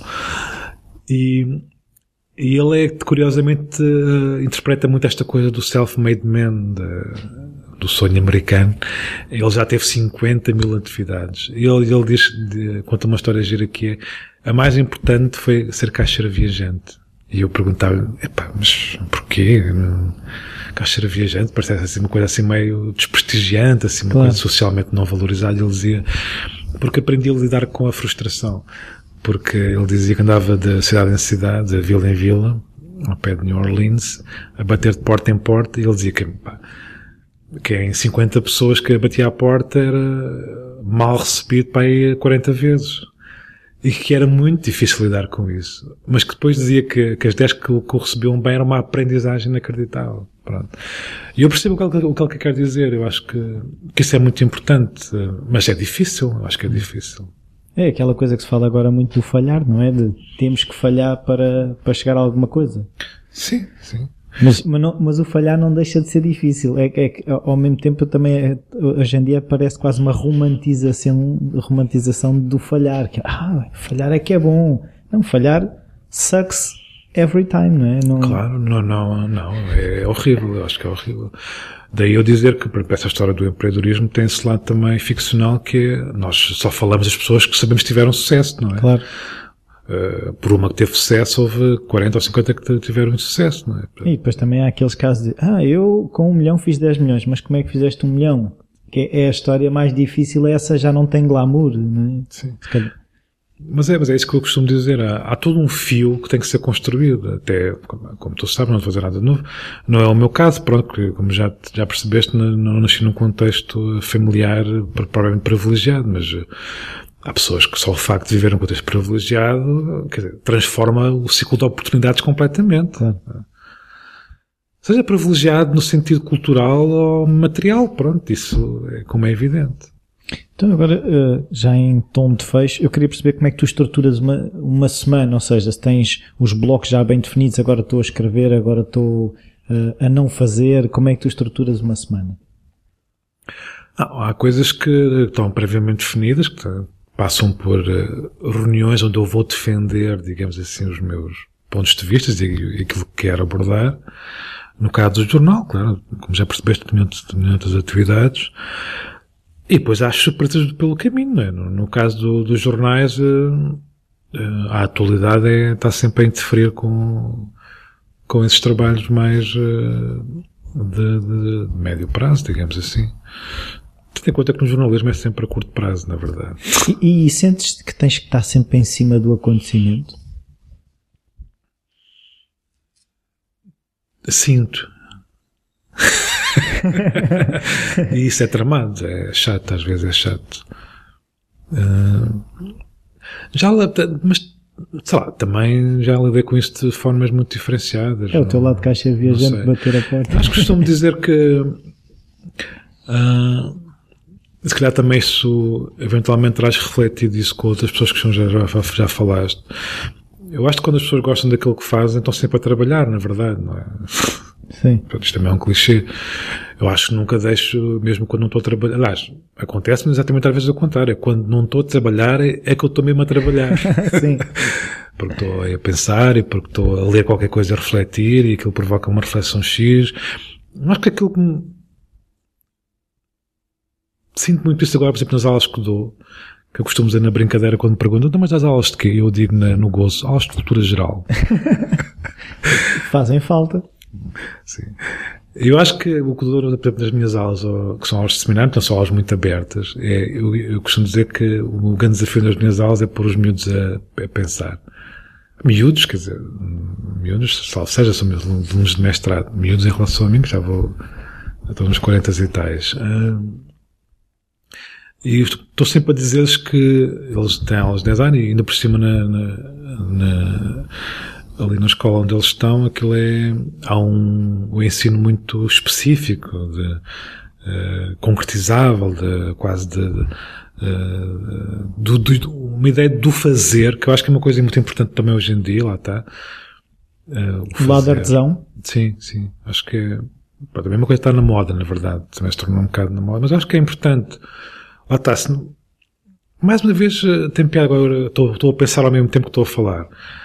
Ao mesmo tempo que eu estou, fiz esse teste lá sobre a criatividade num tom meio crítico, eu acho que todos os processos acabam por, porque se são vividos com alguma organicidade, são, são bons, tipo, mesmo 8 ou 80, se houver a capacidade de ter uma ligação crítica com isso, quer dizer, esta coisa do fazer hoje em dia para mim acho que é importante, este, o regresso do fazer, do, um, dos projetos mais. Estou-me a perder completamente na tua pergunta, mas eu já lá vou. Um dos projetos mais engraçados que eu. que eu ouvi, que foi uma pessoa que hoje em dia está em dificuldades, que é o tipo. Como é que se chama? Pá, daquela empresa que agora está aí com problemas de insolvência, não sei o quê. Foi das primeiras empresas e ligadas às teorias da criatividade. Ai, pá. Não sei. O do António Câmara. O António Câmara, era isso que eu quero. Pronto, o António Câmara, ele tinha um projeto para o Barreiro. Muito engraçado, que lidava, teve um projeto aí com 10 anos. O António Câmara foi das primeiras pessoas que eu ouvi em Portugal falar sobre criatividade. Que ele vem do meio universitário, de, de Austin, não sei o quê. E quando chegou a Portugal, é quando era pouco falado, ele tinha um projeto para o, para o Barreiro muito engraçado, que tinha tudo aquilo que hoje em dia se tornou um bocadinho romanticamente uh, visível no espaço público, que era a ideia de memória ao fazer, a ideia de tecnologia de ponta, a ligação entre o fazer, quase no sentido mais artesanal, a ligação com o fazer, com esse tipo de fazer à tecnologia de ponta, a ideia de, de comunidade, uh, a música, uh, questões urbanísticas, enfim, tinha, e tudo isto ligado ao Barreiro, que era a última cidade que em Portugal tu imaginarias. Claro. E eu uma, eu uma vez, há muito tempo, participei num, nos seminários sobre criatividade e ele foi lá apresentar esse projeto. Depois até fiz um artigo grande sobre o Barreiro, até porque eu já te disse, eu vivi no Barreiro. Sim. E então, isso foi muito engraçado porque... Uh, Regressa às origens. claro que, uh, como eu já te disse, não só uh, durante alguns anos, na minha adolescência, eu criei ali uma reatividade em relação ao meu espaço familiar, como, e isso inevitavelmente também ao espaço do Barreiro. É a relação que eu tenho com a Amadora também. Sim. Pá, o Barreiro personificava tudo aquilo que eu não desejava quando saí de lá, não é? E hoje em dia percebo que pá, o quão enganado eu estava. Não, não, não, em parte estava. Eu Na altura era a verdade que tu tinhas. Sim. Então de repente estava a ouvir o câmara a falar e pá, aquilo foi de repente um outro barreiro que eu não conhecia. Quer dizer, que eu conhecia, mas que, lá está, isso é, a criatividade é isso, no fundo, é saber, um ler, reframe, não é? saber ler a realidade de uma outra forma. E aquilo que, que ele foi fazer ali foi ler-me o barreiro com as ferramentas que eu sabia que estavam lá, mas organizando-as de forma diferente e dando-lhes um sentido novo. Sim. E foi incrível. Aliás, esse artigo que eu escrevi, se procurar na internet. Vou procurar e vou partilhar Barreiro, no que é post. Que é. Criou imensa discussão pública, inclusive no próprio Barreiro, não sei o quê. Foi um dos artigos que eu mais gostei de escrever. E que ele ligava todas essas diferentes dimensões do Barreiro, as fábricas desativadas e não sei quem é. E ele falava muito dessa coisa do fazer, da memória do fazer. Antes de, no outro dia fui a, às conferências da Monóculo, da revista, Sim que eu vou ali no Hotel Ritz e eles passaram para aí metade, um, um dia que falavam só, falaram muito dessa coisa do fazer e tem muita atração que hoje em dia Lisboa tem, com este lado mais artesanal e o lado mais uh, tipificado, digamos assim, de, dessa Lisboa meio perdida no tempo, que tem sido a ver, tem vindo a ser recuperada. Com coisas, projetos válidos e outros menos válidos. Menos interessantes. Eu já sabia que me ia perder, mais uma vez. Mas pronto, mas uh, só para te concluir que, que, realmente que no projeto do António Câmara havia essa ideia que era, uh, sendo o Barreiro uma cidade uh, industrial e com uma história riquíssima que eu mal conhecia desde os anos 50, final dos anos 40, um, que era recuperar filmar as pessoas que trabalham nas fábricas do Barreiro. Isto foi há, pá, há 8 ou 9 anos que ele, que ele tinha, este, tinha este projeto, que era um, todo um trabalho de preservação da memória, um saber que, no fundo, que se vai extinguir. Porque ele depois dizia, e com razão, que este tipo de saber vai, uh, vai ser necessário. Há pessoas que estão ávidas de ter acesso a este saber hum, nos Estados Unidos, sim, sim, no sim, Canadá, e portanto é pôr em conexão todos estes saberes. Pronto, e no fundo o que ele dizia. E hoje em dia que, isso é fácil, essa ligação. E o que ele dizia com razão é que o Barreiro é uma cidade riquíssima, eles têm lá a mina de ouro, mas não sabem ver. Pronto, e no fundo é isso.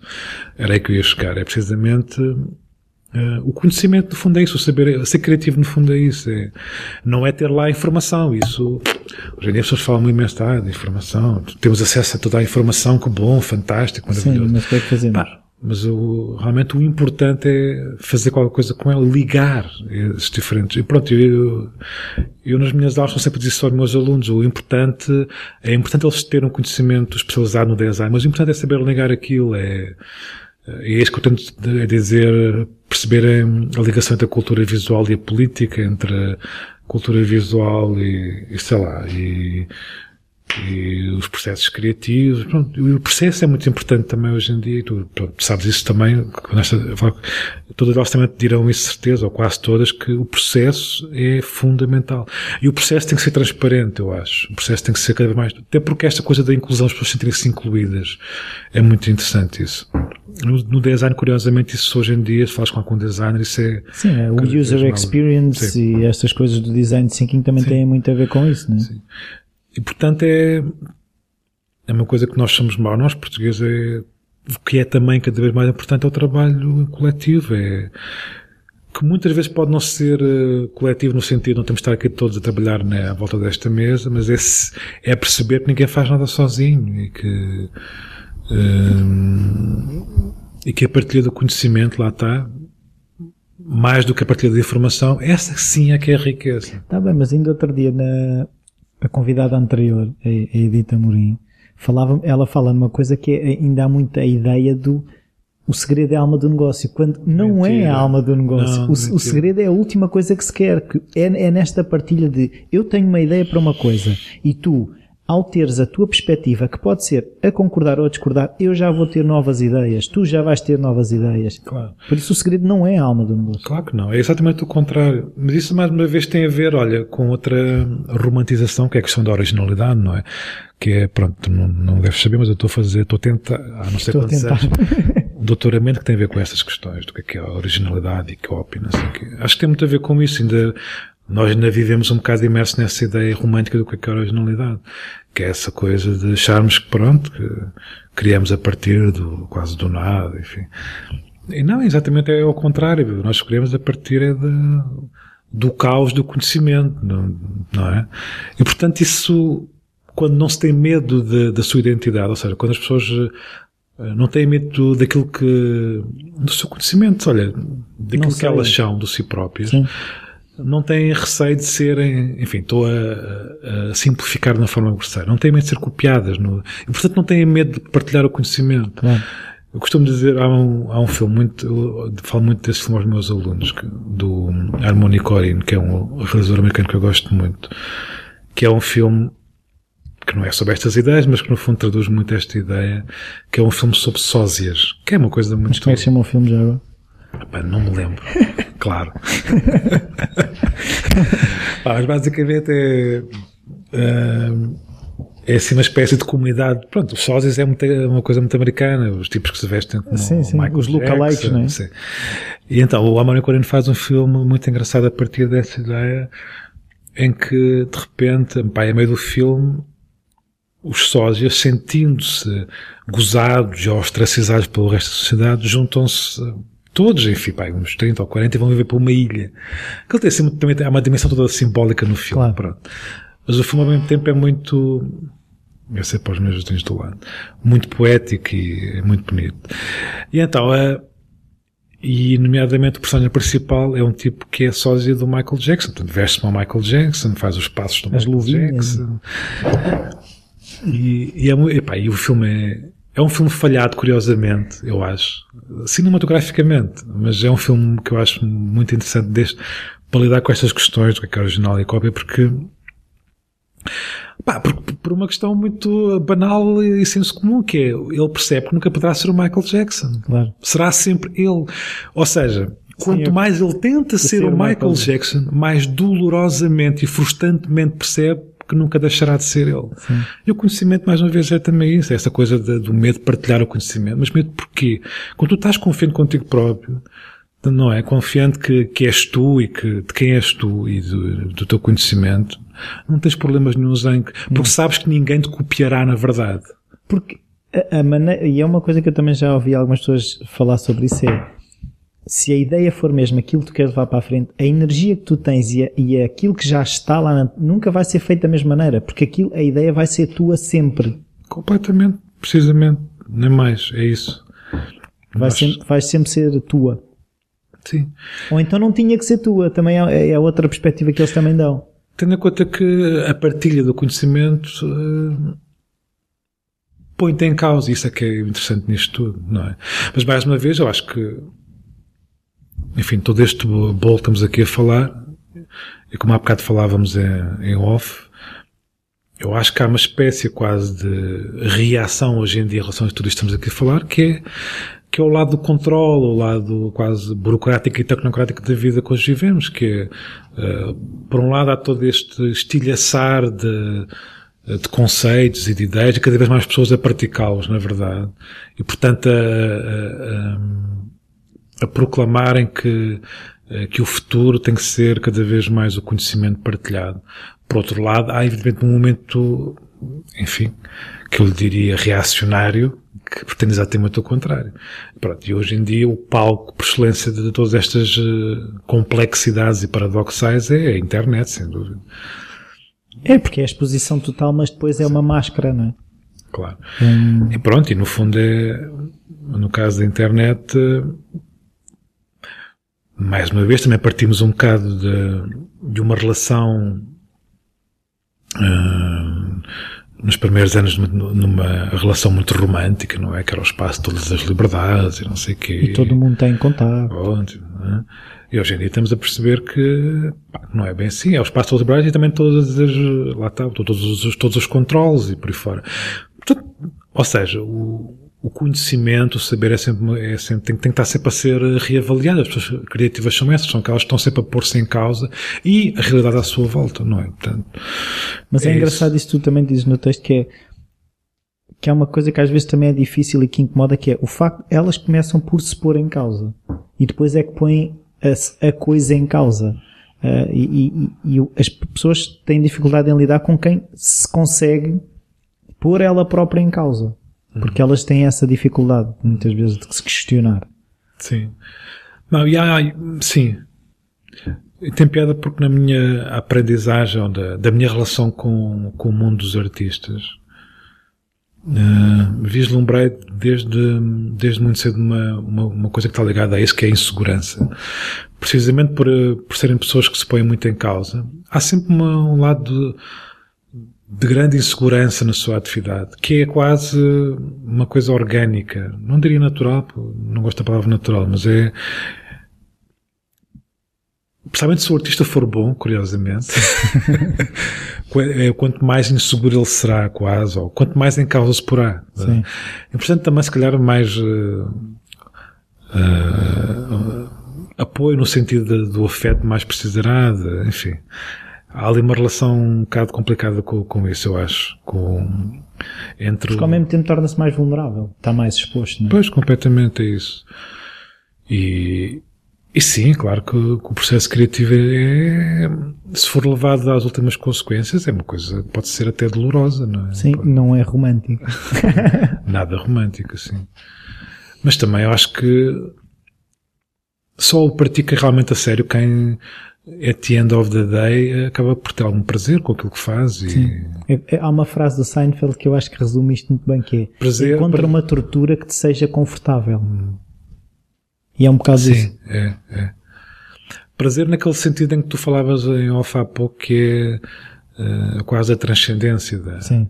Pronto, eu agora podemos, podemos uma conversa quase filosófica sobre a relação com a morte, mas no fundo é isso, ou com Deus, ou Sim. eu não acredito em Deus, mas uh, acredito nessa ideia da transcendência, pronto. Que, um estado superior. É, eu acho que o que está mais próximo disso é o processo criativo, muitas vezes, Sim. que é, mais vezes voltando na minha relação com, com a coisa do ator, ou, ou com o ser DJ, ou com, ou com uma, algumas, algumas dimensões muitas vezes quando estou a escrever, que é isso quase de, uh, como se me ausentasse de mim próprio. Sim quando no fundo é, paradoxalmente, é quando estou a aproximar-me de mim próprio. Pronto. Mas quando é caem isso. as máscaras, não é? É, é isso. Então agora, para fechar, a última coisa é uma sugestão de um livro que tu aches muito interessante ou que já tenhas oferecido bastante. É lá. Pode ser mais do que um. Normalmente a dificuldade é. Pá, um livro que, que, que já ofereci bastante mas, eh, claro, tu vais-me perguntar a seguir porquê eu não sei responder. Também não tem, que é não o, tem. o Bartleby, do Herman Melville. Curiosamente é um personagem, não sei se tu conheces. Eh, não, não conheço. O, que é, curiosamente acho que tem a ver com isto, não sei. o personagem principal é um tipo que trabalha no escritório e que há um dia que o patrão chega lá, e é um personagem singular, pronto, assim, quase, um personagem meio kafkiano e há um dia que o patrão chega lá e pergunta, e diz qualquer coisa para ele fazer e ele diz preferia não fazer. é. O livro é, é, é, um livro pequenino. Eu lembro perfeitamente que li isso ainda era muito adolescente. Estava, estava no barbeiro, tinha esse livro para ler, porque tinha, alguém me tinha oferecido alguma coisa do género. E eu li aquilo enquanto estava à espera do, da minha vez para, engoli aquilo. Uh, foi literalmente assim. E tenho oferecido esse livro a várias, várias pessoas. E eu acho que, um bocado também com alguns personagens do, do Camus, por exemplo, o estrangeiro, nomeadamente, e do, do, Kaf, do, do Kafka, este personagem é, é, assim, é, é, é, muito contemporâneo porque remete para várias ambiguidades. Uh, uh, porque na verdade depois. Ele não diz eu não quero fazer, eu prefiro não fazer. Porque depois realmente o, o patrão não, não sabe lidar com isto, com esta não resposta, na verdade. E então ele vai ficando uh, vai ficando lá no escritório sem, mas não faz nada. e, o, e o patrão nunca consegue desmontar esta, esta coisa do preferia não fazer. Claro. Que é, pronto, é isso. É assim o livro que, que me lembro.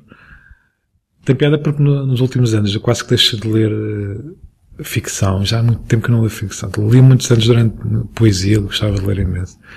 Hoje leio muito mais ensaio, não sei o quê. Mas, se calhar, os livros mais, mais marcantes são, são de ficção. Tem piada isso.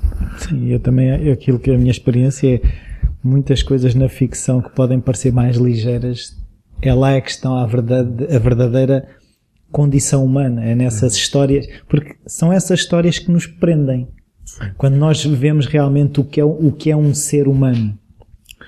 Curiosamente, eu, como há bocado dizia, eu fui transportado muito para a literatura por causa da música. Lembro, por exemplo, de ter descoberto o António Artaud por causa dos Bauhaus. Ou a Marguerite Duras por causa de um tipo que era o Richard Jobson. Ou o Mishima por causa do Robert Smith. Foi, foi muito engraçado. E portanto acho que esse tipo de literatura que me marcou também metade na adolescência, o Kafka também, por causa do Ian Curtis, foi muito transportado do universo da, da música. E ainda são, quer dizer, hoje em dia não, não regresso, por exemplo, a Margarete Torras, acho eu, mas, mas hum, foram livros que me, que me marcaram muito, esses autores, ou Nabokov, por exemplo, não sei o quê. Eu preferia não acabar a entrevista, mas já vai longa, tu também tens mais coisas que fazer. Por isso, queria-te agradecer. Muito obrigado, Vitor. Obrigado. Até à próxima. Obrigado.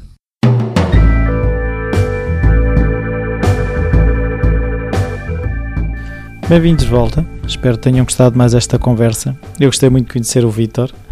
Um, como faço referência no post, onde estão links para montes de coisas do que falámos durante a entrevista. O link para o, o tal filme Mr. Lonely do Harmony Corine. Um, Fala também o facto de eu uh, já, já ter estado com o, com o Vitor numa festa e não tive a, a, coragem de o conhecer na altura. E, e pronto, uh, vão ler o post. Uh, eu custa-me sempre um bocado escrever o post porque sinto que ponho mais de mim, um bocadinho mais de mim no post. Mas isso não interessa nada. Quem quiser, vá ler o post. Outra coisa é se puderem partilhar uh, aquilo que se vai fazendo aqui com outras pessoas que possam achar isto interessante. Um, Facebooks, outra coisa que também ajuda bastante é a questão do iTunes, se forem lá deixar as avaliações e as críticas. E hum, esta semana é tudo. Até para a semana.